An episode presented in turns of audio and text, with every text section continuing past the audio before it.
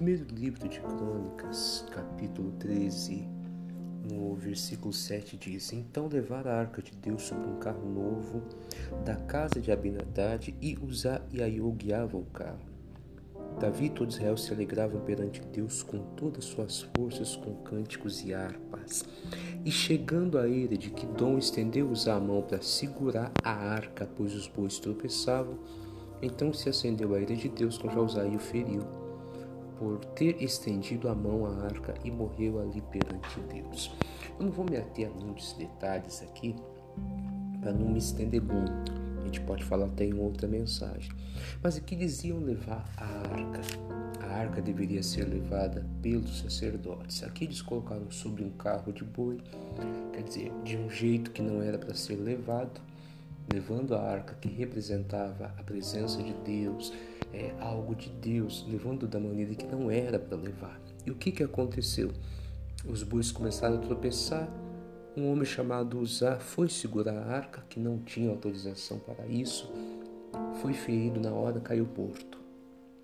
No mesmo capítulo, no versículo 14, 14 não, 3, 14, para ficar completo, diz assim: Pelo que Davi não trouxe a arca a si, a cidade de Davi, porém a fez a retirar na casa de Obed-edom, o geteu.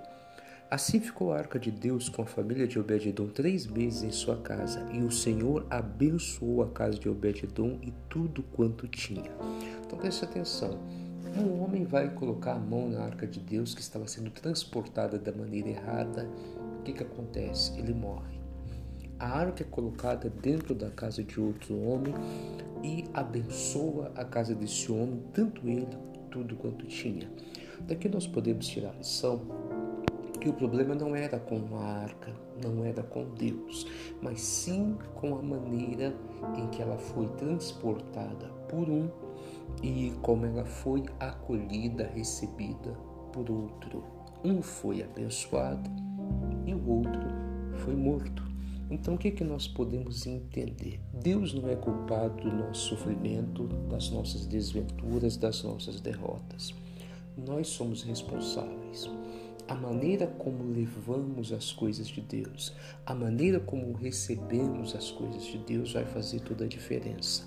Ou vamos morrer, e não digo nem morrer fisicamente, mas morrer o que pode também acontecer, né? Mas eu digo morrer, ficar separado de Deus, as coisas vão estar errado para nós.